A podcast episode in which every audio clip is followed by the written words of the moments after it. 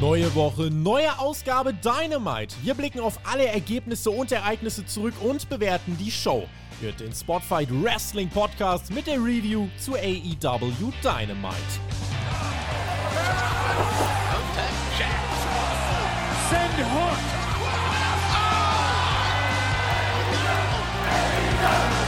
Donnerstag, 26. Januar. Ihr hört und seht den Spotfight Wrestling Podcast, Deutschlands größten Pro Wrestling Podcast. Ich bin Tobi und das ist unser wöchentlicher Rückblick auf die neueste Ausgabe von AEW Dynamite. Ein Hallo auch an alle, die vielleicht das erste Mal hier dabei sind, weil sie über D-Max vielleicht dieses AEW gesehen haben und YouTube blöderweise uns ausgespuckt hat. Äh, hi, wir sind's. Äh, wir, das ist in dieser Woche neben mir unser neuestes Teammitglied. Kam schon vor Jahrzehnten zum Wrestling, als es mich noch gar nicht gab, aber seine Oma hat ihn dann mit dem Wrestling-Virus infiziert und er blickt nun immerhin schon seit ein paar Monaten auf die AEW-Shows mit mir zurück. Ich freue mich sehr und äh, würde sagen, wir gehen rein in Dynamite. Hallo Flo. Hallo Tobi, grüß dich, mein Lieber. Hallo, liebe Spotfight-Gemeinde. Es ist mal wieder Donnerstag und ihr wisst, was das heißt. Jetzt gibt's auf die Nuss. Und äh, ja, danke, liebe Oma, für dieses interessante Hobby. Wer uns regelmäßig hört, der weiß, dass wir in so großen Wochen wie jetzt natürlich auch auf alles verweisen müssen, was neben dieser Dynamite Review noch so abgeht. Am Wochenende findet der Royal Rumble statt und bei Spotfight gibt es zu den großen Pay-Per-Views jeweils eine exklusive Vorschau, ein großes Tippspiel für Patreon-Mitglieder. Das sind unsere Supporter, das sind ja, das ist unser Herzstück dieses Projekts. Das sind die, dank denen wir 20 Leute mit dem Projekt Spotfight mittlerweile äh, bezahlen können. Über 20 Leute für ihr Hobby, dass sie sich leidenschaftlich damit auseinandersetzen. Äh, viele, viele Zusatzinhalte könnt ihr euch da abstauben. Patreon.com slash Spotfight Podcast.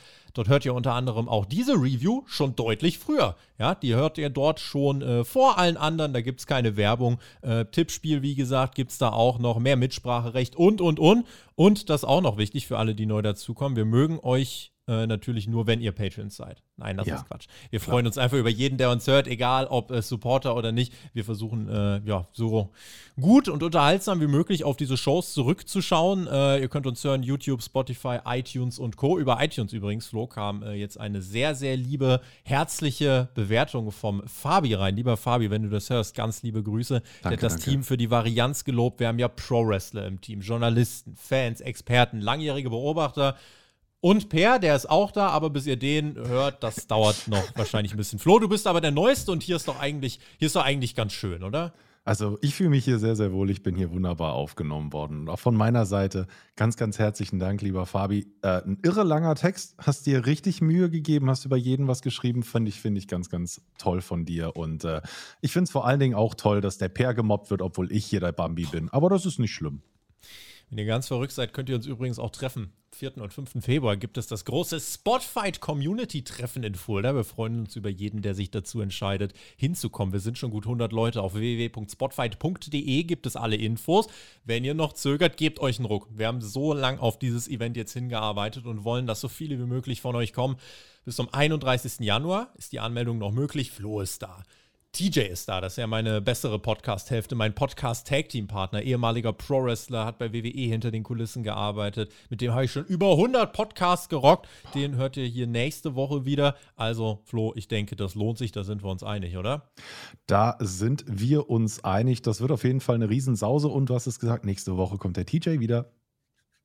Da und ich bin auch da. Drauf.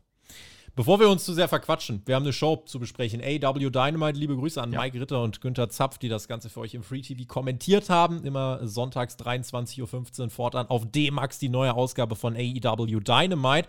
Wenn ich daran denke, wie ich zum Catchen gekommen bin, 2007. Auch immer Samstag nachts DSF irgendwann mal. Und ich habe den Great Khali gesehen und Big Daddy V und das waren ganz, ganz andere Zeiten. Äh, das haben wir heute hier nicht gesehen. Ja, nee. Wir haben das nicht gesehen. Wir gehen nämlich rein und wollen schauen, kann AEW Dynamite seinen Run von guten Shows jetzt fortsetzen. Wir starten mit der Jericho Appreciation Society und sind schon mitten im Entran äh, Entrance Floor. Also nicht irgendwie erst Feuerwerk zur Begrüßung, sondern direkt der Entrance der JAS. Die konnten einfach nicht mehr warten, die sind rausgeplatzt. Und ähm, ja, danach Action and Ready und Ricky Starks, das waren die Gegner. Ricky Starks mit einer Star-Reaction vom Publikum. Und äh, ja, der wurde ordentlich bejubelt und damit stand unser Opener hier fest. Rausgeplatzt sind die nicht nur auf die Stage, sondern auch aus ihren Hosen. Äh, das äh, war ein sehr, sehr schöner Entrance von den Sex Gods, wie sie sich äh, ja auch sehr, sehr gerne nennen. Mhm. Ähm, habe ich nur das Gefühl, Tobi, oder wurde Judas auch schon mal lauter mitgesungen? Vermutlich wurde Judas schon mal lauter mitgesungen, aber die waren einfach so überrascht, die Fans, dass das schon losging. Die wollten unbedingt das Feuerwerk am Anfang sehen. Ich bin ja auch ein Fan von Feuerwerk. Immer. Äh, und das außer haben die nicht Silvester. bekommen. Ja, außer an Silvester. aber mit Sammy und Andretti hatten wir erstmal hier zwei Highflyer. Match Andretti, das kann man grundsätzlich sagen, dürfte hier sehr gut aussehen. Äh, auch wenn er erstmal ein bisschen eingesteckt hat, äh, hat er einige innovative Konter gezeigt. Andretti ist wie so eine Katze, wenn du ihn wirfst, irgendwie in, in sieben von acht Fällen landet er dann auf den, landet er auf den Füßen. Es gibt den Tag zu Ricky, parallel geht auch Sammy raus und wir bekommen die beiden Hauptprotagonisten dieser Fehde. Nichtsdestotrotz kommt auch Andretti nochmal ins Match, zerlegt die JAS im sechsten Gang, Tope links, Tope rechts. Er schreit dann auch nach jedem seiner Moves ganz gern. Und dann soll Ricky Starks noch fast das letzte Wort haben. Der Spear von ihm geht durch. Eins, zwei, Kickout. Aber Sammy ist da, trifft bei seinem Versuch, das Cover zu unterbrechen. Nur Chris Jericho gibt kurz Verwirrung, an deren Ende Ricky Starks eingerollt wird. Eins, zwei, auch hier nochmal Kickout. Landeten dann bei denen, die schon den Start prägten, also Andretti und Guevara, die waren im Ring. Chris Jericho griff unerlaubt ein, Ricky Starks gleicht das aus. Andretti mit weiteren Nearfalls. Neben dem Ring Rochambeau von Ricky gegen Chris Jericho. Und dann sind wir in der heißen Endphase des Matches. Andretti fängt Sammy aus der Luft im Ring bis Danny Garcia am Ring mit dem Baseballschläger eingreift. Unentdeckt zimmert er Andretti das Ding ins Gesicht und ins Sammy Gesicht. staubt ab. GTH 1, 2, 3 und Action Andretti verliert sein erstes Match in einem AEW-Ring mit einem Assist von Danny Garcia, aber sah dabei so gut aus wie nur möglich, würde ich sagen ja, super akrobatisch unterwegs, gerade auch in der Sequenz mit Sammy Guevara. Die haben sich da äh, wirklich alles rausgelassen, was man sich an Flips und Bewegungen und du hast es gesagt, katzenartigen Bewegungen äh, schenken kann. War auch ein schöner Moment, wo dann beide quasi im Dreifüßler stand und mit dem Arm so nach hinten abgespreizt sich tief in die Augen geschaut haben. Aber ich muss ehrlich sagen, ich weiß, dass Chris Jericho alles gibt im Moment, um Action and Ready bei den Leuten overzubringen. Und ich finde den mhm. auch wirklich gut und ich will den auch gerne sehen. Ich empfinde es aber ein bisschen zu getryhardet. Nach jeder Aktion fängt er an zu schreien, klopft sich auf die Brust. Äh, wirklich, er über, also er ist komplett drüber. Es ist schon fast für mein Empfinden eine Karikatur eines Highflyers, die der Mann äh, da spielt. Ähm, ich finde es ein bisschen zu sehr mit der Brechstange. Äh, er hat auch immer die Gegner, die böse aussehen oder gerade auch in den Matches wird ihm immer böse mitgespielt. Danny Garcia hatte zum Beispiel auch die ganze Zeit den Baseballbat in der Hand. Ich weiß nicht, ob du es mhm. gesehen hast. Der hatte schon, bevor er eingegriffen hat, locker drei Minuten vorher den, den Schläger in der Hand. Und ja, nach fast 13 Minuten ähm, gibt es dann den Sieg für die Heels und Andretti sieht sehr unglücklich aus und Starks naja, Starks hat so ein bisschen in sich reingelächelt und hat sich gedacht, ihr kleinen Piep und äh, mhm. äh, euch kriegen wir noch. Ich glaube, da wird es noch ein bisschen weitergehen, Tobi. Das denke ich im Endeffekt auch. Andretti ist, glaube ich, was seine Akrobatik angeht, da ist er wirklich schon richtig weit, aber ja. was, was man auf jeden Fall feststellen kann, die Art und Weise, wie er sich zwischen den Aktionen verhält, wie er die Geschichte erzählt, da kann er, denke ich, noch ein bisschen was lernen. Und Chris Jericho, ich sag mal so, ich glaube, wir alle verstehen, was er in ihm sieht, warum er sagt, ey, ja. der Typ, der hat richtiges Potenzial. Jetzt geht es einfach darum, und das ist, glaube ich, eine Sache, die kriegst du nur mit äh, Üben, Üben, Üben hin vor den Kameras. Äh, jetzt muss er es eben lernen, wirklich auch für ein TV-Produkt zu wresteln, vor Kameras zu wresteln, seine Emotionen authentisch zu transportieren, Geschichten zu erzählen. Das wird da jetzt einfach die Challenge sein. Ricky Starks zum Beispiel ist da schon ein gutes Stück weiter. Der, mhm. immer wenn er hier drin war, hat das, finde ich, schon sehr, sehr, sehr gut gemacht.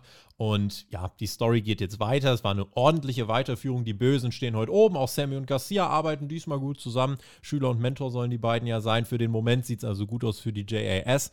Starks und Andretti werden da aber noch ihren Weg ähm, zurückfinden, denn trotz der Niederlage hat man sie schon sehr gut dargestellt. Äh, vor allem die Menge an Nearfalls war schon, äh, war schon sehr ordentlich. Ja, hat mir gut gefallen. Wir bekommen dann ein Videopaket zu Jay Briscoe. Letzte Woche haben wir uns aufgeregt, sowohl bei Dynamite als auch bei Hauptkampf. Die Offiziellen des TV-Senders von AEW haben gesagt, nein, machen wir nicht. Das, was der vor zehn Jahren gesagt hat mit den homophoben Kommentaren, das ist absolut äh, No-Go. Danach haben sie Dana White Slap League ausgestrahlt.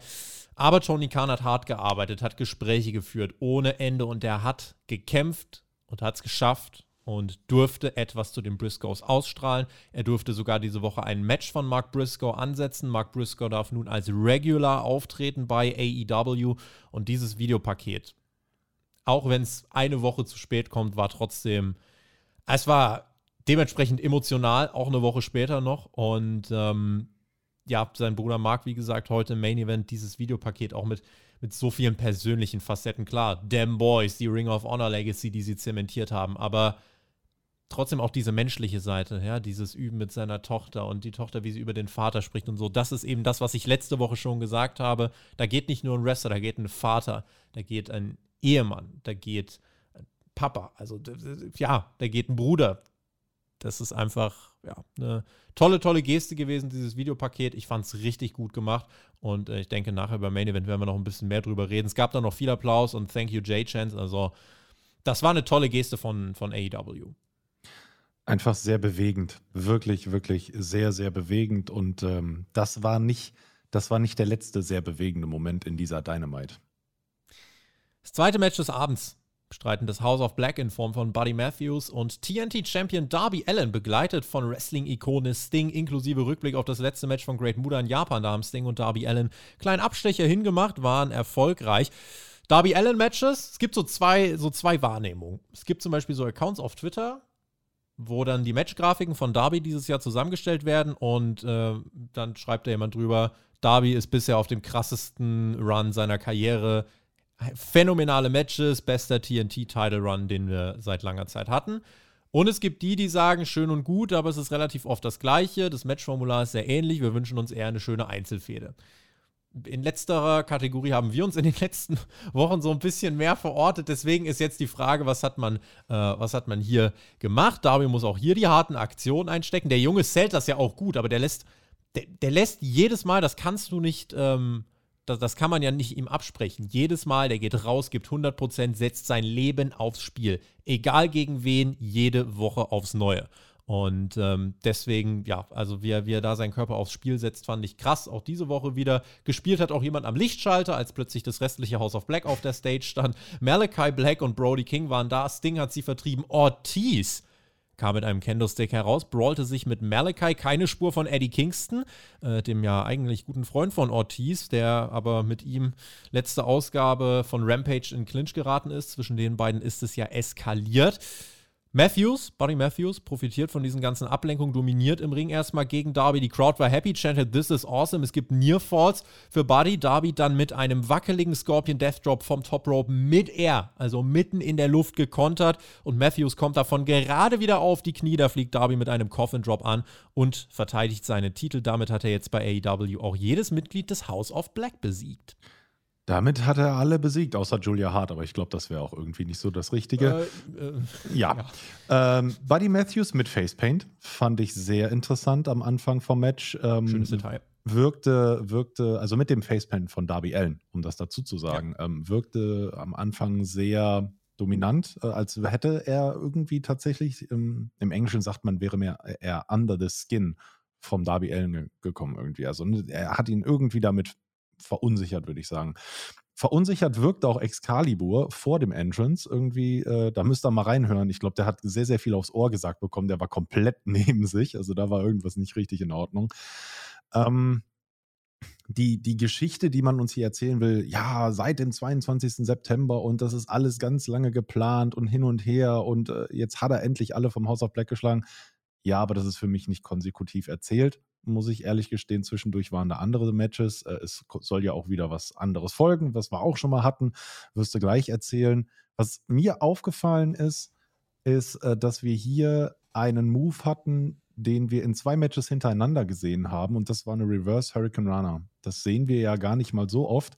Und die haben wir hier zweimal gesehen. Das fand ich irgendwie schade und das hat sich durch die Show gezogen. Mhm. Also die Absprache, so dass Moves äh, beim zweiten Mal nicht mehr so besonders sind, einfach genau. weil, äh, ja, weil dein Spot kann nur dann ein richtiges Highlight sein, wenn er auch wirklich raussticht und wenn im nächsten Match einfach jemand genau den Spot nochmal macht, dann äh, gerät da in Vergessenheit. Das Sieht dann halt einfach aus, ne? als könnte es jeder.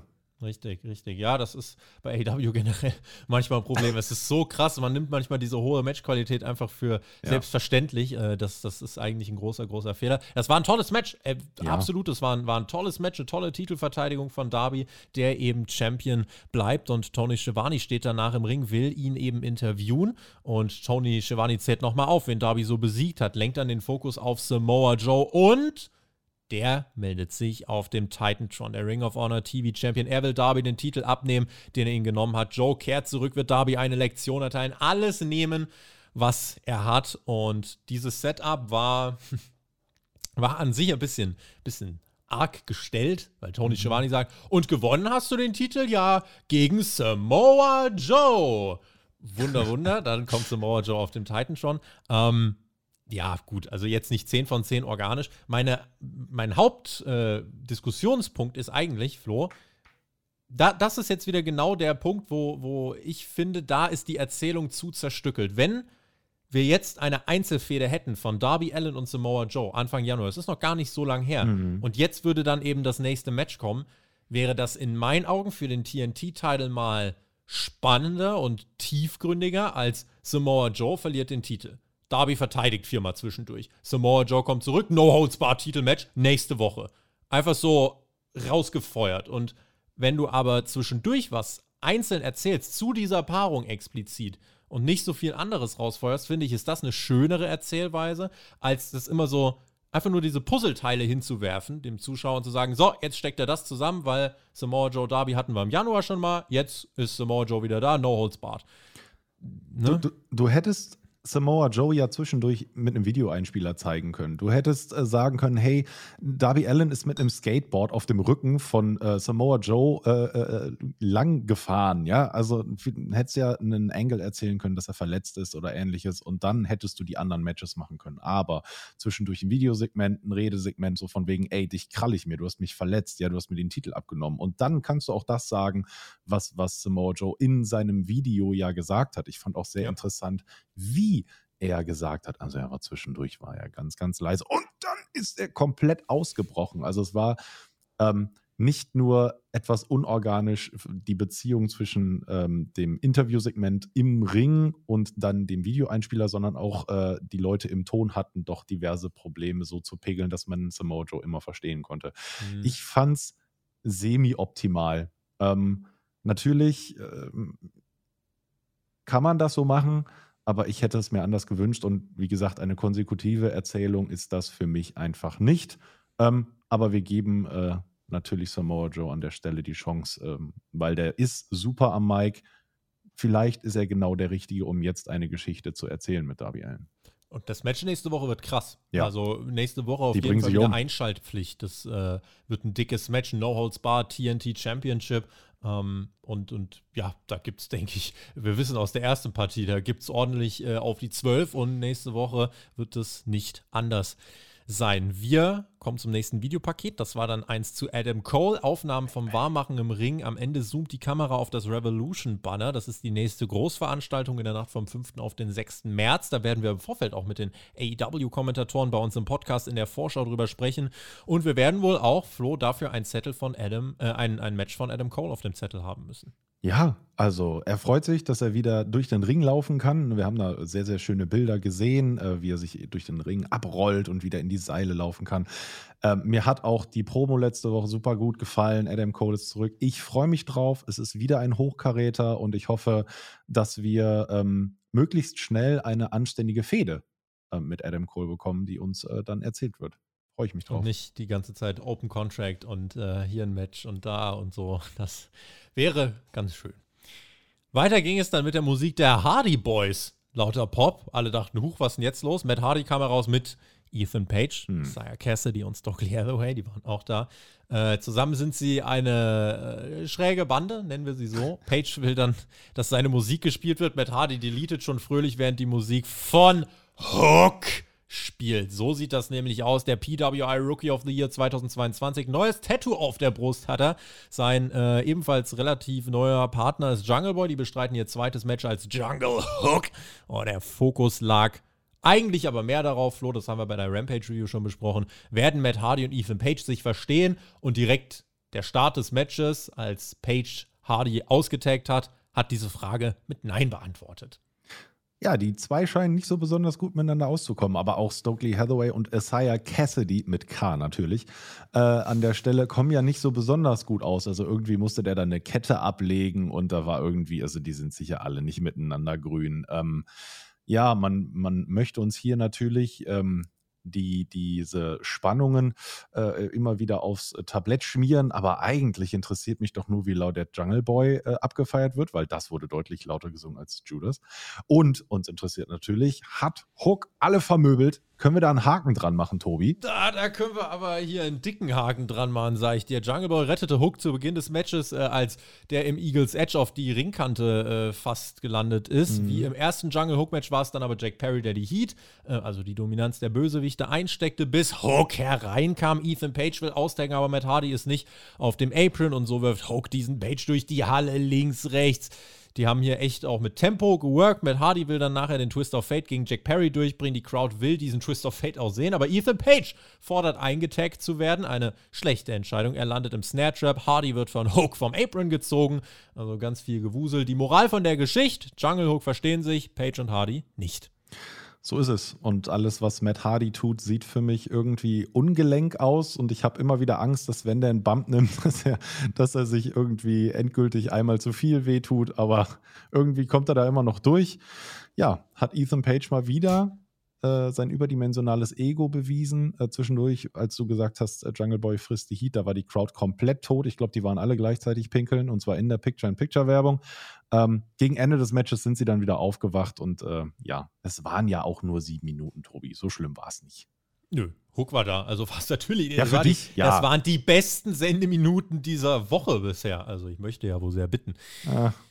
Es ging danach weiter. Ja, die Fehde ist jetzt nicht so prominent. Eigentlich willst du nur, dass mit Jungle Hook irgendwas gemacht wird und die Fehde mit Ethan Page und Matt Hardy wird es vielleicht ein paar Fans von geben, aber es ist jetzt nicht, nicht, nicht bahnbrechend Es geht relevant. um nichts, außer dass nee. die sich die ganze Zeit kabbeln und die anderen sich verstehen. Erzähl mir, ja. warum die jetzt gegeneinander antreten und dann haben wir vielleicht eine Fehde. Aber ich, ich finde, das ist jetzt auch nur eine Matchserie.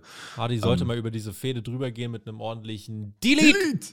Dann hätten sie das auch geklärt.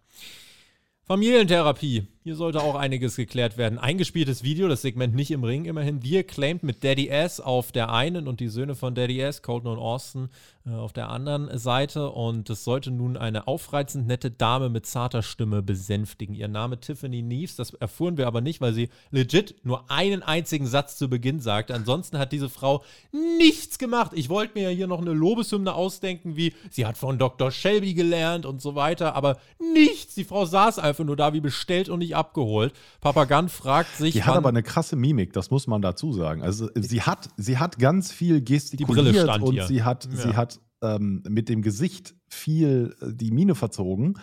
Ähm, viel sagend, aber tatsächlich hat sie nicht wirklich viel gesagt, da hast du recht. Und sie hätte sich vielleicht auch ein bisschen wärmer anziehen können, ist ja schließlich Winter.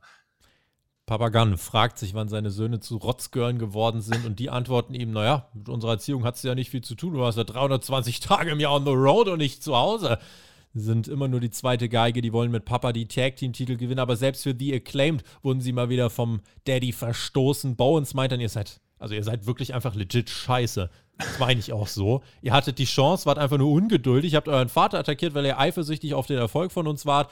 Es geht dann noch um diese Rollstuhlgeschichte, als die Assboys und die Acclaimed ja kurz mal auch ein Team waren. Äh, dann wird rumgeschrien, die Assboys meinen, unsere Fehler sind die Fehlschläge deiner Erziehung, Vater. Und Daddy Ass fragt dann, was wollt ihr eigentlich? Und die Assboys sagen, wir wollen die Titel. Und die Therapeutin bleibt ganz unschlüssig zurück, die versteht davon nichts und äh, damit endet das Segment. Das war nicht so schlimm wie befürchtet. Das war jetzt nicht so. Also ein bisschen, bisschen Pipi-Kaka-Humor war, war dabei, aber ähm, ich habe ich hab ein Problem mit dieser Fehde. Ich habe ein Problem mit dieser Fehde. Das Segment an sich, okay, aber ihr müsst euch jetzt entscheiden, was ihr mit dieser Fehde wollt, weil gerade ist die weder Fisch noch Fleisch. Ist das jetzt Comedy? Genau. Dann ist es nicht all in gegangen. Ist es eine ernste Storyline? dann ist es auch nicht all in gegangen. Wenn du sagen, weil die, das Material wäre ja da, um hier eine wirklich ernsthafte Fehde draus zu machen, weil äh, die beiden Gun, äh, Gun-Söhne ja durchaus ähm, da eine Verbindung zu ihrem Vater haben, wo sie sich äh, dran aufreiben können. Und Warum dann jetzt hier nicht zum Beispiel sagen, wir machen ein Contract Signing im Ring und dort gibt es dann wirklich eine emotionale, intensive, seriöse Promo. So war das vom ganzen Setting schon so halb Comedy. Der Inhalt war dann aber irgendwie schon wieder zu ernst für Comedy, aber auch nicht so ernst, dass du dachtest, oh, okay, es ist doch die Mainz for real. Und das ist einfach so, ja, entscheidet euch, ja? ja. Sind die Ass-Boys ernsthafte Contender oder Comedy-Übergangsgegner? Wie wollt ihr diese Fehler erzählen? Das äh, gilt es jetzt zu klären. Das, was sie gesagt haben, und du hast es ja auf den Punkt gebracht, du hast es ja zitiert, das, was sie Daddy da an den Kopf geworfen haben, das muss einem Vater kränken, das muss ihm wehtun. Und äh, ich glaube, dass da auch ein Funken Wahrheit mitspricht. Ne? Er war die ganze Zeit früher on the road. Das war ja so. Und man könnte es doch so gut verkaufen. Mit viel mehr Bitterkeit von den Ass Boys. Aber du sagst es genau, es ist so richtig in between entweder stößt du die wirklich mit dem nackten Arsch in diesen Walk of Fame Beton rein dann lass sie sich aber auch richtig setzen und mach Comedy draus. Oder mach die ernste Schiene, dann darfst du aber auch so ein Family Therapy äh, TM, ähm, darfst du nicht irgendwo so machen. Also 100% Zustimmung. Ich, ich äh, habe es mir aufgeschrieben mit, sollte das so trashig rüberkommen? Fragezeichen. Renee Paquette mit dem Hangman Adam Page Backstage. Und René fragt nach, Hangman gab eine vage Antwort letzte Woche auf die Frage, was sein nächstes Ziel sei. Und er meint dann, ja, es ist eine unangenehme Frage zugegeben. Ich muss nach Ohio zurückschauen. John und ich, wir stehen ja bei 1-1 und ich weiß zumindest, was ich nächste Woche will, denn da sind wir wieder in Dayton, Ohio und da möchte ich 2 zu 1 draus machen. Ich möchte das nochmal machen. Moxley besiegen, Moxley nochmal bewusstlos schlagen, sagte der Frau von Moxley ins Gesicht. Er wird dann unterbrochen von Wheeler Utah der da zufällig vorbeikam, war gerade nebenbei irgendwie äh, am, am Pizzastand. Und Utah nimmt die Challenge an für Moxley stellvertretend, der ist nicht da, weil noch K.O. und spricht selbst eine Challenge aus und zwar für Rampage. Und der Hangman fragt, warum glaubst du oder warum bist du so sicher, dass ich mit dir nicht das mache, was ich auch mit John gemacht habe? Und ja, damit steht dann das Match für die Rampage-Ausgabe ähm, und wir haben die Challenge, die angenommen ist, nächste Woche das Rubber-Match von Moxley und dem Hangman nicht bei Revolution. Man bringt das schon bei Dynamite. Ja, Wheeler Utah nimmt da die Challenge an oder lässt den Hangman wissen, dass äh, John Moxley die Challenge annimmt. Ähm, mhm. Ich glaube, René Paquette hätte das genauso gut gekonnt. Ich meine, die weiß ja, wo er wohnt. Hätte ja mal fragen können.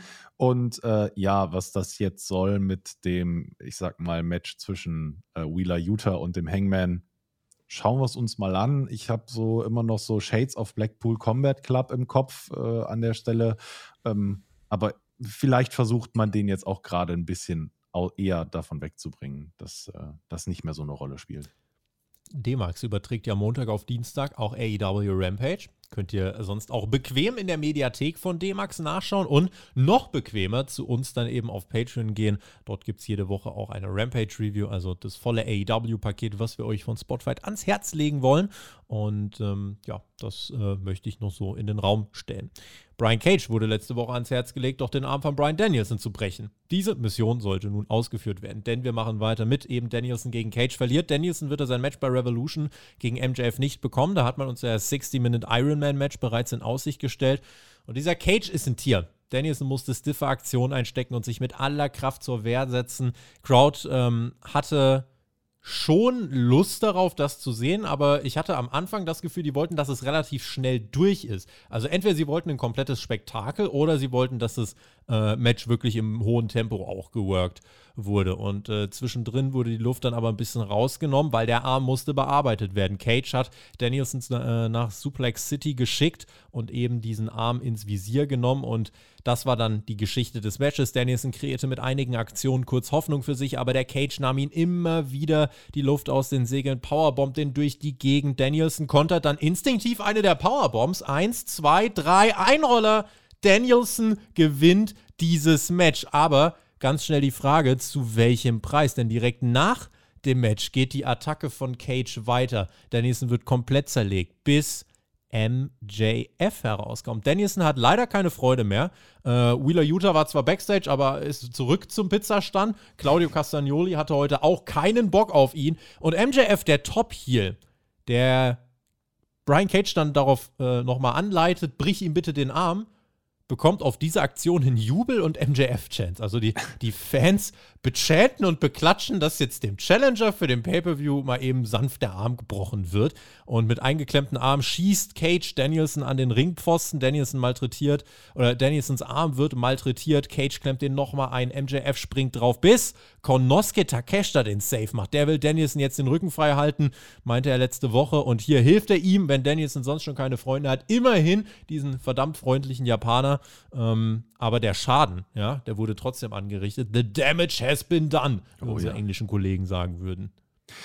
Ja, das Match wieder über zwölf Minuten, zwölfeinhalb Minuten. Ähm, das ist so die Standard, also du kannst die Standardlänge ja eines Brian Danielsons Matches, ja. Lass mich kurz gucken. Opener geht 12,43. Ja. Zweites Match 12,48. Dann kommen die sieben Minuten Jungle Hook und hier 12,31. Also drei von vier Matches mit Dann, nahezu identischer Laufzeit und dann auch mit der inhaltlichen Struktur auch durchaus ähnlich. Picture in Picture immer Heat-Phase, aber hier zumindest die Match-Story mit dem Arm ganz klar. Genau, also das hat man uns erzählt, das hat man uns auch gut erzählt. Ähm, es ist ja auch durchaus realistisch, dass ein Brian Danielson ordentlich Probleme hat mit so einem Brocken wie Brian Cage. Der kann ja was im Ring und der ist ja auch wirklich stark. Das hat man uns gut erzählt. Trotzdem ähm, hätte ich eigentlich auch gerne mal ein äh, Danielson-Match, was kürzer ist als 10 Minuten. Einfach, um uns mal eine andere Story zu erzählen, als ich bin der Unterlegene, aber ich komme über mein Kämpferherz. Ähm, Brian Danielson kann so viel im Ring. Der kann auch so viel mit seiner Mimik, so viel mit seiner Gestik, der kann technisch wresteln. Macht ihn nicht zum One-Trick-Pony. Und ähm, auch in der Storyline für MJ, äh, für die hinführt zu diesem ähm, langen Match mit, gegen, mhm. gegen ähm, MJF, macht ihn nicht zum One-Trick-Pony. Natürlich brauchten sie Zeit, um eben auch hinreichend den Arm zu worken. Das äh, ist natürlich der Trade-off, den wir an der Stelle hinnehmen äh, müssen. Ähm, und dann wurde ja der Arm auch ordentlich malträtiert. Da kam ja dann sogar ein Doktorchen im Spiel und der hatte dann auch was zu sagen. Der hatte dann noch was zu sagen, sind dann nochmal Backstage bei Danielson und äh, dem Doktor, der auf die Frage von Renee, wie es jetzt aussieht, antwortet, nicht so gut. Und Danielson ist das egal, er will nur wissen, ob er wresteln kann oder nicht. Der Doktor meint, nee, kannst du nicht. Und Danielson meint, doch, kann ich. Ich habe schon über 60 Minuten mit einer ausgekuhlten Schulter gecatcht. Keiner stoppt mich, Max. Du glaubst, es gibt ein Monster hinter der Maske. Du hast nur Angst. Du hast nur Angst, diesen Titel zu verlieren, weil sonst bleibt dir nichts mehr in deiner kleinen, miesen Existenz. Ich werde dich exposen und zeigen, dass ich eigentlich der rechtmäßige World Champion bin. Doktor, du wirst mich nie wieder vom Wrestling abhalten. Zwei Dinge habe ich gelernt. Einmal Dr. Tobias Enke, Facharzt für leicht erkleinbare Krankheiten. An der Stelle, wie sieht's aus, Doktor? Nicht so gut, ist eine kompetente Diagnose. Und zweitens, in dem kurzen Promosegment von äh, Brian Danielson war für mich so viel mehr drin als in dem gesamten Match. Da hat man wirklich, der, der Blick war so intensiv, dass was er gesagt hat, kam wirklich aus ihm richtig heraus. Man hat die Wut gespürt. Das mhm. war, in, mhm. das, ich habe das geliebt. Also diese, diese, weiß ich nicht, waren es 45 Sekunden, die haben mich richtig in den Bann gezogen. Das hat er ganz, ganz groß gemacht. Fand ich richtig cool. Erster Gedanke nach dem Segment, beziehungsweise auch nach dem Match, was wir hatten. MJF hätte immer noch Faceturn sollen beim letzten Pay-Per-View. Bleibe ich drauf. Also wenn, die, wenn, wenn der Top-Heel rauskommt, ja. deinem Babyface Challenger, was gerade durch eine heroische Reise mit äh, zig Gegnern geht. Und dieses, dieser Heel will dem Babyface den Arm brechen lassen und deine Fans bejubeln das und feuern den auch noch an. Dann ist irgendwas nicht richtig. Es tut mir leid. Haben wir da wieder eine Abfahrt nicht, verpasst, Tobi? Da haben wir, glaube ich, wieder mal den Blinker nicht gesetzt. Mhm. Zweiter Gedanke, das wäre übrigens so ein Match gewesen, um mal wirklich dieses Matchformular komplett aufzubrechen und uns zu überraschen. Die Q-Finish. Cage nach zwei, drei Minuten einfach mit dem Stuhleinsatz. Danielson will einen Tope nach draußen zeigen und Cage fuchtet ihm einfach einen Stuhl ins Gesicht. Warum nicht? Ja, die Q-Finish. Es geht nicht ums Gewinnen, es geht nur darum, diesen Arm zu brechen. Das wäre mal was gewesen, wo man aus diesem 12,5 Minuten Formular hätte ausbrechen sollen. Ja. Aber man baut hier sicher jetzt schon einen essentiellen Teil des Matches bei Revolution selber auf. Danielson wird da den Arm sellen, da kannst du jetzt von ausgehen. Ähm, das heißt, die Match-Story bereitet man vor. Blackpool Combat Club, wenn wir das noch beleuchten wollen, ich dachte eigentlich safe, wenn Wheeler Utah im Segment davor auftaucht, heißt das, der macht auch hier den Safe. Ja. Weil es ist sehr untypisch, dass AEW eine Logiklücke so offenlegt, weil hier in dem Fall Utah ist da, warum hilft der Danielson nicht? Ja, vielleicht auch mit äh, Takeshita kurz Backstage gebrawlt. Ich helfe ihm, nein, ich helfe ihm, nein, ich helfe ihm. Ähm, insofern, ja, aber Takeshita hat dann ja den auch Safe ein bisschen gemacht. aneinander geraten im Blackpool Combat, Blackpool Combat Club. Sehr schwieriges zwei, drei. Wort. Eins, zwei, Ja. drei, vier, fünf. Und äh, das, vielleicht zählt man das noch, aber irgendwie kann ich mir das auch nicht vorstellen, weil das war dann nicht groß genug äh, damals. Ne? Also Daniels ist ja mehr oder weniger ausgebrochen aus dem ganzen Mhm. System, als er dann gesagt hat, so ja, äh, ist mir egal, ob ihr jetzt William Regal scheiße findet, das ist mein Mentor. Und äh, er hat sich ja auch ein Stück weit abgespalten. Aber ähm, ich hätte es jetzt eher gekauft, wenn Utah den Safe gemacht hätte. Ladies and Gentlemen, ich möchte jetzt was von euch wissen. Und zwar äh, möchte ich äh, etwas an euch stellen, was ihr jetzt bitte ganz aufmerksam belauschen werdet. Frage der Woche. Denn die stelle ich euch jetzt auf einer Skala von 1 bis 10. Wie sehr hypt euch die Ansetzung MJF gegen Brian Danielson als Main Event von AEW Revolution? Gern bitte auch ergänzen in den Kommentaren, was zum Aufbau schreiben. Aber mich interessiert jetzt Ende Januar, äh, wo steht anderthalb Monate, nicht ganz mehr vor dem Pay-Per-View, diese Paarung bei euch im Kurs. Wenn man nämlich nur auf Ticketverkäufe guckt für den Pay-Per-View, muss man sagen, es sind etwas mehr als 6000 Karten verkauft. Das ist noch nicht so viel. Also Tickets sind teuer, das muss man auch dazu sagen. Aber äh, dieser Main-Event ist für AEW Pay-Per-View-Verhältnisse bisher sehr unterdurchschnittlich unterwegs, wenn es um die Zugkraft geht. Und ich habe mich gefragt, warum ist das so? Wie sehe ich das eigentlich? Und ich glaube, bei mir ist es so, dass diese, ja, diese Worthülsen, das Monster hinter der Maske, ja, das, okay. Aber die Grundlage dieser ganzen Fehde war ja eigentlich, MJF hat William Regal, den Mentor von Brian Danielson, beziehungsweise halt den, den äh, Ziehvater, äh, quasi totgeboxt. Ja? Der Mann liegt jetzt scheinbar immer noch im Krankenhaus in der Story und ward nicht mehr gesehen. So. Und man hätte doch vielleicht darauf basierend eine andere Story erzählen können, außer Danielson sagt, so, jetzt werde ich zeigen, dass ich der bessere Wrestler bin. Das, das, das ist nicht die Aussage, die ich setzen will, wenn man meinen wichtigsten Menschen ins Krankenhaus geboxt hat. Das ist nicht die Aussage, jetzt zeige ich, dass du ein schlechter Wrestler bist und dass ich besser bin. Äh, Aber vielleicht, Tobi, vielleicht, ganz vielleicht liegt im William Regal im Kopf von äh, Tony Khan immer noch in diesem Krankenhaus und er hofft darauf, dass Vince McMahon wirklich die Macht wieder übernimmt, William Regal rüberkommt, aufwacht und sagt, ich Swerve. habe ganz schlimm geträumt. Ja, ja. äh, wusstet ihr noch damals. Ja, nee, also aber das ist einfach so mein, mein Empfinden zu dieser Story, warum Ja. ich nicht so hundertprozentig warm werde, weil wenn es einfach nur nach den geilen Matches geht, Daniel ist ein krasser, krasser Typ. Aber die Fehde, so wirklich als Main-Event, wenn du jetzt wirklich jede Woche geile Danielson-Matches siehst und äh, weiß nicht, ob da vielleicht so eine kleine Übersättigung auch schon einsetzt. Ich gucke mir weiter wöchentlich Danielson-Matches an, versteht mich nicht falsch, aber es ist dann nicht so, dass das für ein Pay-Per-View richtig krass wirkt, wenn Danielson dann einfach lang wrestelt, weil das macht er jetzt in den Weeklies ja auch schon. Und deswegen, ähm, ja, schreibt mir gerne eure Meinung dazu in die Kommentare. Das würde mich sehr interessieren. Wo steht diese Paarung gerade für, äh, oder wo steht die für den Pay-Per-View bei euch? Das äh, ist unsere Frage der Woche. Frauen-Action. Aus dem angekündigten Three-Way mit Ruby Britt und Tony Storm wurden nun, äh, ja, wurde Ruby Soho gegen Tony Storm, denn Britt Baker hat sich eine nicht näher äh, erklärte kleinere Verletzung zugezogen. Sie hätte wohl wresteln können, aber man hat äh, sich intern festgelegt, es wäre nicht so schlau gewesen. Deswegen bekommen wir das Ganze so. Tony und Saraya, letzte Woche ja quasi geturnt und wir bekommen einen Einspieler. Tony versteht nicht, warum Ruby den Homegrown Idiots hilft. Die sollte man drüber nachdenken, die Seite zu wechseln. Und Ruby meint im Einspieler, ich bin AEW dankbar. Mit diesen Frauen hatte ich tolle Schlachten. Ich habe mit denen zusammen geblutet. Wir hatten hier tolle Matches. Und äh, das hatte ich noch nirgendwo anders. Und für diesen Frust, Tony, bist du selber verantwortlich, nicht die AEW-Frauen. Ich habe mir aufgeschrieben, das wäre ein cooles Promo-Duell gewesen, hätte man das als Segment gebracht, aber man hat direkt das Match hinterher geschossen.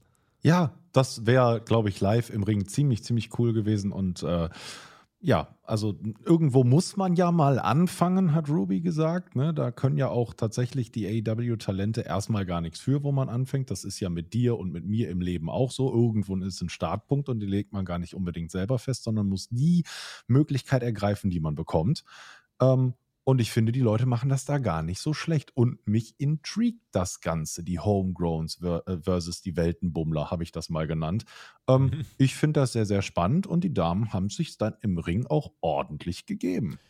Diese beiden Hippie-Tags, Jesus. Ja, Christ, die knallen. Alter. Oh die Gott, oh Gott. knallen. Äh, sie wird so schnell. Die schaltet vom ersten in den achten Gang gefühlt, wenn die da anlaufen im Tony Storm. Und dann schießt die mit ihrer Hüfte den Gegner da in den Hüfte. Ringpfosten rein. Also das, äh, Jesus Maria. Ähm, aber die, ja, das wird auch richtig eingesteckt. Also Ruby Soho ja. geht da auch nicht mit dem Kopf ein Stück weiter hinter das Turnbuckle. Nee. Die frisst nee. das Ding und auch vom Apron runter, die frisst das Ding und fällt da in die Absperrung. Wunderbar ja. gesellt und also ach, nach Anna Bonheur ähm, wirklich ein gutes Match. Mir hat das wirklich gut gefallen. Die Mimik war krass. Ähm, und ja, führst du uns noch ein bisschen durch oder? Ich, ich, ich könnte jetzt noch, also im Endeffekt, ähm, im Endeffekt haben wir jetzt mit den beiden Hip Attacks, wo die beiden krassesten Spots des Matches äh, schon mal ausgeführt. Ruby bringt den No-Future-Kick durch zum Nearfall. Leider relativ wenige Reaktionen aber aus dem Publikum. Die haben da irgendwie so ein bisschen durchgeatmet. Ja. Tony Storm äh, tat dann so, als hätte sie sich die Nase gebrochen. Es war aber nur eine Finte. Paar Buhrufe gibt's, dann eben die zweite Hip Attack, äh, DDT 1, 2, Kickout, Kickout von Ruby. Während des Matches ertönt dann die Musik von Britt Baker. Die kommt heraus, sorgt für Ablenkung und kostet Tony Storm damit das Match. Also Britt Baker supportet Ruby Soho, die nicht homegrown ist, aber sich gegenüber AEW dankbar zeigt, äh, also eine von den, von den Guten ist. Ich habe das letzte Woche schon gesagt, ist bei den Frauen ja gerade noch so ein, ein großes Wollknoll. Wer steht jetzt auf welcher Seite? Du hast jetzt, äh, glaube ich, Ruby, Jamie, du hast Britt Baker ähm, bei, den, bei den Homegrowns und dann hast du jetzt auf der anderen Seite erstmal äh, Saraya, du hast Tony Storm. Man könnte eine Six-Woman-Fehde draus machen. Aber das muss jetzt halt in den nächsten Wochen geklärt werden. Wer steht noch auf der Seite der Outsider? Ähm, wer steht auf der Seite der Homegrowns? Und was ist das Ziel? Wo, wo gehen wir hin? Aber diese Woche hat mir das Match gut gefallen ja. und äh, auch der kleine Twist mit Britt Baker, die da hilft. Ähm, das hat insgesamt ganz gut funktioniert, würde ich sagen. Super Match. Ich fand die Story um die Nase wirklich gut. Das haben beide sehr, sehr gut gemacht, äh, weil auch Ruby in ihrem Gesicht äh, gezeigt hat, oh, das war jetzt dann doch eigentlich nicht mein Plan, meine Kontrahentin in dem Fall aufgrund der Storyline, aber eigentlich ja meine Freundin derart zu verletzen, dass es ihr so schlecht geht. Da hat mhm. sie kurz mitgelitten und dann hat sie selber gelitten. Also ich fand das gut an der Stelle. Den Eingriff von Britt Baker, muss ich sagen, den fand ich ein bisschen zu dünn. Also sie hätte wenigstens sich die Mühe machen können, bis zum Ring zu laufen. Ja, nö. Ein gutes Pferd springt nur so hoch, wie es muss. Und ein guter Arzt äh, greift nur so tief rein. Wie Nein. Äh, das Ziel der Story, jedenfalls, sollte eigentlich jetzt hier sein. Die AEW-Frauen, das muss die Aussage am Ende sein, die AEW-Frauen sind stark genug äh, und nicht auf WWE-Outsider angewiesen. Verdienen ja. sich selber den Respekt. Das muss die Quintessenz am Ende dieser Fehde sein. Da muss man jetzt im Endeffekt hinkommen. MJF sitzt backstage und meint, Tag, Cash, da. Ich denke, bist sehr talentiert. Im Ring bist du super. Blöderweise bist du eine kleine Matschbirne. Deswegen rate ich dir, deine Nase aus meinem Business zu nehmen, sonst gibt es Konsequenzen. Und Brian, du willst marschieren und marschieren. Wie toller, heroischer Krieger. So tapfer bist du. Ich kenne dich du bist am Ende des Tages auch nur besessen von diesem Titel. Du bist nur scharf aufs Gold und ähm, MJF singt eine Lobeshymne, wie prestigeträchtig dieser Titel ist. Dieser Championship-Gürtel lässt aus seinen Catchphrases Fakten werden. Brian, du hast ein Loch in deiner Seele, du willst es mit Gold füllen, aber ich bin die falsche Adresse. Und Tony Khan hat mal wieder einen offenen Vertrag aufgesetzt, den jeder annehmen durfte und kommende Woche bei Dynamite gegen dich antreten wird. Timothy Thatcher. Dazu gibt es einen Einspieler, wie äh, der gute Mann bei Noah kürzlich ein Match mit äh, eben einem Fujiwara Armbar gewonnen hat, was jetzt gerade in der Causa Danielson äh, erschwerend dazu kommt. Das passt also. Und wir hörten die Musik von Ringkampf. Da geht europäischen Wrestling-Fans das Herz auf, Flo. Das ist mir auch sofort aufgefallen und mit Timothy Thatcher haben wir ja auch jemanden, der seinen Gegnern sehr, sehr gerne Schmerzen zufügt. Ähm, ja, ergibt einfach Sinn. Cleverer Maxwell Jacob Friedman. Sehe seh ich das jetzt richtig? Korrigiere mich, wenn ich falsch liege, dass dieses Open Contract Modell, ne, wenn wir uns das mal angucken, wo das gerade angewendet wurde in den letzten Wochen. Wir haben es jetzt bei Brian Danielson. Wir haben es beim TNT-Title. Mhm beim All-Atlantic-Title mhm. hatten wir es doch auch mit Trent Seven und so, ne? Und ja, sicher. Orange Cassidy, ganz viel. So. Bei Darby hatten wir Kushida, bei Danielson, der äh, um den World-Title antritt, auch diese Open-Contract-Nummer. Heißt das also, dass wir binnen weniger Wochen bei allen drei Singles-Titeln der Männer das gleiche Gimmick benutzt haben? Ich fürchte, ich muss dir da leider recht geben und ich habe ja vorhin. Gar nicht als Kritik erstmal, also einfach nur mal so. Nein, nein, also, also das, das kann man ja mal so aussprechen und jeder kann ja für sich selber entscheiden, ob er das gut oder schlecht findet. Ihr könnt uns eure Meinung auch immer gerne in die Kommentare schreiben dazu. Äh, oder es uns einfach in Fulda ins Gesicht sagen. Ins Gesicht. Ähm, ich, es ist aber schon irgendwie schon so ein bisschen eine Vorlage A oder B Ja, oder ja. C, die da gezogen wird. Man versucht das ein bisschen anders aussehen zu lassen, aber ähm, ich finde mir in der, fehlt- in der Mir fehlt bei so einem Titel diese klare, stringente Vorgehensweise. Wirklich zwei Contender, du musst ja nicht die gegen, gegeneinander antreten lassen jede Woche, aber wirklich mal ein paar Wochen am Stück so interagieren zu lassen, dass, äh, klar, da sollen auch mal andere mit Match bestreiten, aber dass du die auf eine persönlichere Art und Weise interagieren lässt und nicht.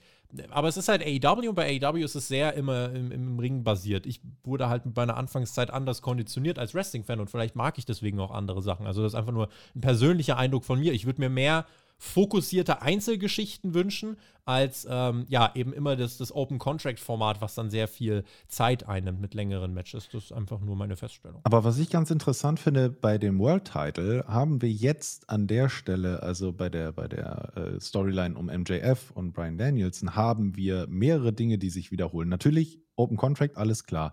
Aber wir haben an der Stelle auch das typische MJF-Ding. Ich schicke andere Ja. Leute vor und du musst dich erst bis zu mir durchkämpfen. Das Ja. zieht sich konsekutiv durch alle. Bei das Wardlow Wort mag gemacht, ich bei heute. Jericho gemacht, hier gemacht. Genau. Ja. Ne, also konsekutiv ist im Moment das Wort, was ich sehr, sehr, das habe ich auswendig gelernt, das habe ich letztens neu gelernt, das finde ich toll, das sage ich jetzt oft. Ähm, und äh, also da kennen wir das schon her. Und was passiert, wenn die zwei dann mal nur miteinander interagieren? Das hast du ja auch gesehen. Danach rennt nämlich MJF Backstage. Der rennt dann weg. Also, ähm, ja, wir sehen da eventuell oder wir sehen da Wiederholungen, ähm, aber beim um den World-Titel, um den World-Gürtel, also die Weltmeisterschaft von AEW, ja, da finde ich das noch mit am interessantesten erzählt, als irgendwelche random Matches, die bei Rampage für äh, unseren lieben Orange Cassidy festgelegt werden.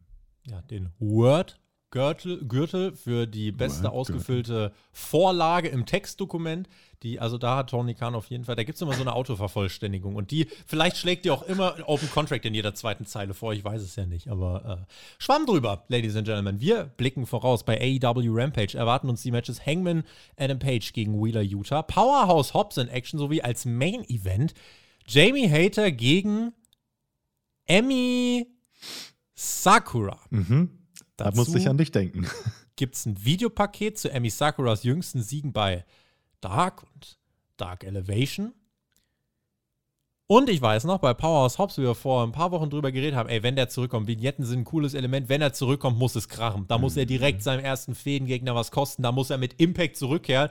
Und dann sehe ich hier, ja, Freitag Powerhouse Hobbs, wieder in Action. So ganz beiläufig. Das fand ich nicht so gut. Nee, fand ich total unwichtig und das macht mich sehr traurig, weil ich im Ende, ich, ich will nicht recht haben, wenn ich mecker. Ich will, dass mich äh, äh, AEW Ja, oder sind ich, manchmal ganz schöne Meckerfritzen. Ja, ja, genau. Ich weiß, das ist, ich weiß, es, ich es ist wirklich so. Aber, aber ich, ich will ja gar nicht recht haben. Ich, ich möchte eigentlich, dass Tony Khan, der ja unsere Podcasts auch hört, dann sagt, ah nee, nee, ja, nee, war blöd, mache ich jetzt besser. Und ganz oft funktioniert das, aber mit Powerhouse Hobbs nicht. Aber was ich krass fand, wo du eben Amy Sakura gesagt hast, die, die gute äh, Titelträgerin hat die aber da ganz schön overgebracht, mein Lieber. Aber ganz schön overgebracht. Die hat da Wörter in den Mund genommen, die Jamie Hater. Die hat die sehr, sehr groß gelobt, Tobi. Was ja, sagst die du sollten dazu? wir nicht weiter aussprechen, sondern einfach weitermachen. Äh, denn das Line-Up für Dynamite kommende Woche gibt es auch noch, zumindest der Teil, der schon steht. Hangman Adam Page gegen John Moxley. Also nicht beim Pay-Per-View, sondern nächste Woche schon bei Dynamite. Dann haben wir Brian Danielson gegen Timothy Thatcher. Das wird sehr gut. Ich denke übrigens, Hangman gegen Moxley könnte in Time Limit Draw gehen, wenn ich das so sehe. Äh, The Acclaimed in Action, tolle Katze und Darby Allen gegen Samoa Joe. No Holds Barred. Auch hier ein Rubber-Match mit Stipulation. Und äh, ja, das hat man ja heute dann angekündigt. Und ja, Tony Khan hält das für die bestmögliche Umsetzung und Inszenierung des TNT-Titles. Das nehmen wir so hin. Und Rampage nehmen wir dann auch hin. Da werden wir dann am Samstag in unserer Review drüber sprechen. So. Ladies and Gentlemen. Übrigens, weil du auch gerade Tony Khan gesagt hast, also das werdet ihr auch relativ schnell lernen. Ähm, wenn wir hier was ansprechen, kein Scheiß, wir haben einen sehr guten Track Record, dass Ja. Tony Khan genau das dann auch macht. Also ein bisschen stolz können wir tatsächlich schon sein. Äh, insofern, falls wir zwischendurch ein bisschen zu arrogant äh, und zu nörgelig klingen, wir müssen das machen, weil dann ändert Tony Khan das. Auch das hat die Praxis mittlerweile mehrfach faktisch bewiesen. So, So. Ladies and Gentlemen, Well, it looked like there's been enough talk. It's time for the main event. und was für einer. Oh ja. Mark Briscoe gegen Jay Lethal, ein Hauptkampf gewidmet an den verstorbenen Jay Briscoe. Und ich habe es vorhin schon gesagt, Tony Khan hat dafür kämpfen müssen bei den TV-Offiziellen. Aber er darf die Briscoes nun im TV zeigen. Mark Briscoe, Jays Bruder, den darf er jetzt regelmäßig auftreten lassen und der steht hier im Main Event, der ganz im Zeichen von Jay Briscoe steht und vor allem auch Ring of Honor. Das war äh, der Brand, in dem er seine Legacy zementiert hat. Das Match war nicht im K-Fape und Jay Lethal war nicht der Böse, der kommt hier raus. Glasige Augen, Sonjay umarmt ihn einfach nur, geht wieder backstage und du siehst, es war ein kompletter Switch, was die Stimmung anging, weil alle wussten, okay, das wird jetzt sehr emotional und dann kommt Mark Briscoe raus und da könntest du auch denken, da kommt jetzt ein zerstörter Mann, der seine letzte Energie zusammengekratzt hat. Gar nicht. Dieser Mann bringt eine Energie in die Halle. Der weiß, sein Bruder wollte hier nicht, dass rumgeheult wird, wenn er drauf geht. Der wollte, dass rausgegangen wird und abgerissen wird. Und Mark Briscoe wird auch als Co-Holder des Ring of Honor Tag Team Titels angekündigt. Sie sind weiter Champions. Es gibt lauten Applaus der Crowd, emotionale Stimmung. Hier ging es gar nicht um gut-böse. Es gibt die lauten Briscoe-Chants und genau darum ging es so. Um, und wem das noch nicht genug war, es war noch der Geburtstag von Jay Briscoe an diesem Tag, wo die Show stattfand, obendrauf. Also ein ganz einzigartiges Setting, ein emotionales Setting, was ähm, ja, was einfach ähm, un unbeschreiblich war, fand ich. Ich habe mich in Rampage und auch in, in Dynamite Reviews häufig darüber beschwert, dass wir zu viel ROH hatten. Ähm, das war hier an der Stelle sowas von richtig wichtig. Und genau das, was es war und wie es war, war für mich ähm, einzigartig und absolut würdig an der Stelle, ähm, um Jay, einem Wrestler, der seine Familie über alles liebt, der aber auch seine Wrestling-Familie über alles geliebt hat, ähm, einfach eine Bühne zu bieten und ihm eine gewisse Form der Ehrerweisung darzubieten. Also die Wrestling-Familie hat sich komplett verabschieden können. Die Fans, äh, man hat es Jay Lethal angesehen, ein Mann, der bei mir wirklich nicht besonders gut gelitten ist, ist für mich unglaublich sympathisch geworden. Äh, Sonjay Dutt, ich hasse diesen Bleistift-Typen, wenn der rauskommt. Ne? Wir haben auch keinen Ah yeah-Menschen gesehen und keinen Sandmann, aber auch der war richtig angefasst. Der war richtig angefasst und er wirkte sehr, sehr sympathisch. Und da wusste ich auch, okay, das wird jetzt hier special. Ja. Und Jay Lethal hat, glaube ich, während äh, des Matches gar nicht wirklich aufgehört, äh, emotional berührt zu sein. Und das war auch vollkommen okay. Die haben schön im Ring geworkt. Sie haben auch zwischendurch krasse Aktionen gezeigt. Also sie Unter- haben gerasselt. Unter dem Druck ihres Lebens, weil, wenn es ein Match gibt, in dem du keinen Ja. Fehler machen willst, dann ist es das. Dann Richtig. ist es absolut dieses Match und deswegen absoluten Respekt. Ich ziehe meinen Hut davor, was die beiden unter diesen Bedingungen hier auf die Matte gezaubert haben. Auch Mark Briscoe kommt da raus, sieht aus wie jemand, der schon 20 Jahre als Veteran im TV unterwegs ist. Unfassbar, wie gut dieser Typ da ankommt. Und auch bei den AEW-Crowds, man überlegt ja immer, ja, die, wenn die die Leute nicht sehen und wie kennen, kennen die überhaupt alle? Ich weiß auch damals hier, Kase Ninare, äh, ne, das haben sie alle mitgesungen und hier kommt Mark Briscoe raus und alle feiern. Ja. Alle feiern, alle wissen genau, was angesagt ist. Da ist keiner, der sich denkt, äh, okay, wer, wer, was war da jetzt nochmal? Nein, alle wissen Bescheid. Und das, äh, finde ich, ja, war, war eine tolle, äh, einfach eine tolle Atmosphäre. Auf shophonor.com kann man ein Shirt kaufen. Die Erlöse gehen zu 100% an Jays Familie, um irgendwie das abzufedern, was da jetzt auf die Familie zukommt, wenn gleich Geld keinen Menschen ersetzen kann, wissen wir auch. Ja, und das Match selbst, schaut es euch an, genießt es. Ich will Ja. da jetzt gar keine Spots runterrassel, äh, runterrasseln. Die haben alles für Jay gegeben. Mark sprang vom Top Rope mit dem Froggy Elbow nach draußen durch den Timekeepers Table mit aller Wucht. Und mit welchem Move gewinnt Mark Briscoe das Match? Mit welchem Move? Der wurde Anfang des Matches schon mal geteased und da ist die Crowd schon steil gegangen. Und damit endet das Match aus, war das einzig richtige Finish mit dem Jay Driller. Dem Match will ich gar keine große Review ausstellen. Es war eine tolle, Würdigung. Die Halle steht, applaudiert. Mark Briscoe spricht nochmal in die Kamera, meint, okay, Jungs, alle zusammen, Kopf hoch und Jamie, ich liebe dich. Eine große Grafik auf der Stage, der AEW Locker Room kommt heraus. Lethal und Mark Briscoe am Arm, sich unter Tränen. Auch Tony Khan ist am Ende draußen. Und mit diesen wirklich Gänsehautbildern geht diese emotionale Ausgabe off the air. Ja, ich äh, war auch sehr emotional angefasst äh, an der Stelle, kann ich euch sagen. Ähm, wir haben vor gar nicht allzu langer Zeit das erste Mal zusammen für mich quasi die Briscoes gesehen. Also du kennst sie schon länger, aber ich habe sie bei Ring of Honor Final Battle, als wir äh, es zusammen geschaut haben und dann auch die Review gemacht haben, äh, habe ich die das erste Mal gesehen und habe äh, das Match hart abgefeiert und jetzt ist dieser Mensch einfach nicht mehr da. Und ähm, das ist einfach wirklich, wirklich äh, krass. Und äh, auch wenn du sagst, Geld kann natürlich jetzt nicht irgendwie einen Menschen ersetzen, das ist richtig. Aber der Mann ist gerade mal fünf Jahre älter als ich geworden. Und äh, der hatte noch viel zu arbeiten vor sich und äh, hat eine große Familie zu ernähren. Und ich glaube, da ist jeder Cent angebracht. Wo ich aber ein bisschen angenervt war, wenn ich jetzt ganz kurz diese eigentlich sehr schöne Stimmung, ähm, ein Detail hat mich sehr gestört. Wir haben auch in diesem Match eine Picture-in-Picture-Werbung gehabt. Und ich weiß, TV-Verträge sind TV-Verträge.